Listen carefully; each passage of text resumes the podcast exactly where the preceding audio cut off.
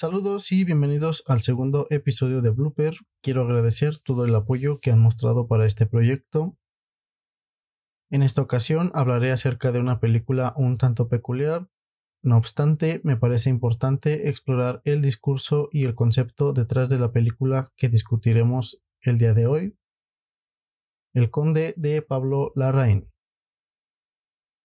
Para comprender mejor la película necesitamos un poco de contexto histórico y a lo largo del episodio proporcionaré información relevante. Esta aproximación nos ayudará a evitar herir susceptibilidades, ya que algunos temas políticos entran en el discurso de la película. Pablo Larraín es un director chileno conocido por sus biopics como Spencer, Jackie y Neruda. Larraín siempre busca distanciarse del enfoque documental y busca que sus personajes tengan una presencia única en la pantalla. Su estilo se caracteriza por infundir una narrativa poética, ya sea en dramas o comedias. El Conde es una sátira oscura y cómica que aborda la vida de Augusto Pinochet, el dictador chileno que gobernó desde 1973 hasta 1990. Sin embargo, la película no se centra en su régimen dictatorial.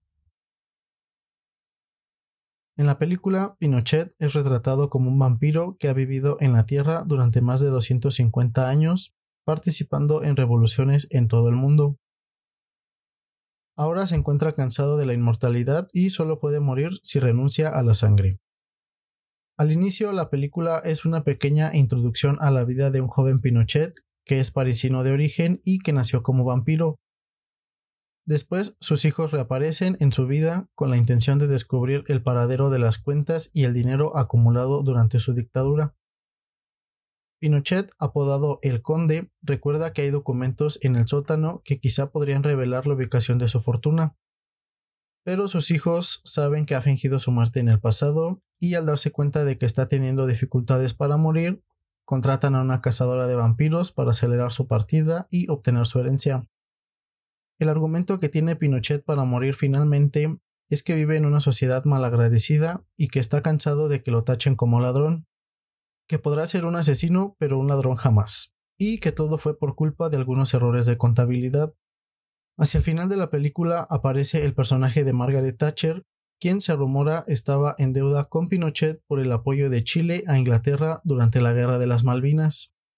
Y como consecuencia, cuando Pinochet estuvo preso alrededor de seis meses en Inglaterra, fue ella quien promovió que se le repatriara a Chile, ya que Inglaterra estaba agradecida con el general, el verdadero apodo de Pinochet. A partir de ese momento, todo toma un giro de 180 grados en la película, y en una entrevista, Pablo Larraín mencionó que fue complicado encontrar el tono adecuado para la sátira, ya que él no busca que el público sienta lástima por el personaje, sino que pretende enfrentar la figura autoritaria del dictador a través de la sátira. La película se presenta en un blanco y negro espectacular, lo que acentúa el contraste y la decadencia de un Pinochet demacrado. Algo a destacar es el diseño de arte, ya que las escenografías están adornadas de manera ostentosa reflejando el entorno en el que vive el conde. En cuanto a la fotografía, la Larraín salió con Edward Lackman, quien también tiene experiencia en biopics, teniendo créditos en I'm una biopic de Bob Dylan con una estructura poco convencional porque narra su vida desde la perspectiva de seis personajes diferentes. Para El Conde se inspira en el expresionismo alemán, llenando la película de primeros planos, con lo que logra capturar las expresiones de los personajes a la perfección, y ayuda a que el centro de atención esté sobre ellos todo el tiempo y no perder detalle alguno. En cuanto a la iluminación, se puede apreciar que emplearon en su mayoría luz natural y quizá para matizar sombras alguna luz artificial creando un contraste muy efectivo, además de generar una atmósfera fría a la perfección. La banda sonora de la película se destaca por el uso de marchas militares que mantienen el tono satírico que busca transmitir la Rain. Los diálogos llegan a ser muy crudos en ciertos momentos, pero se ajustan muy bien al género de comedia negra, siendo coherentes con el retrato de un dictador de avanzada edad. A pesar de que la película también se cataloga como de terror debido a la presencia de un vampiro, en realidad encaja más en el género cómico ya que no genera terror. Algo que queda de ver son los efectos especiales, ya que hay algunas tomas panorámicas donde se ve al conde volando por Santiago de Chile, pero se ve algo desproporcionado el personaje en relación con las dimensiones de los edificios.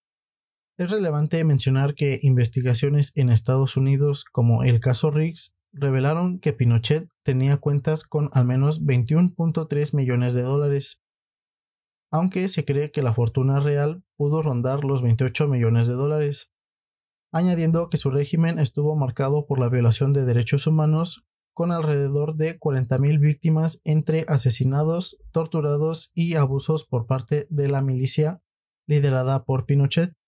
Tristemente, la sociedad chilena aún vive dividida tras el golpe de Estado de Pinochet en 1973, y es justo por lo que la Rain lo pinta como un vampiro, porque la cultura fascista impuesta por este dictador sigue estando presente en una sociedad corrompida por la corrupción. En resumen, la Rain con el conde utiliza la sátira para criticar una sociedad que aún enfrenta las consecuencias del golpe de Estado que devastó al país en términos sociales y económicos hace 50 años.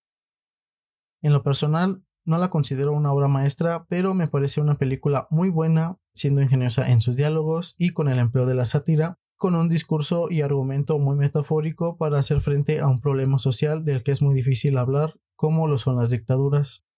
La película fue nominada a León de Oro en el Festival de Venecia, lo que sugiere que seguirá siendo un tema relevante en la próxima temporada de premios.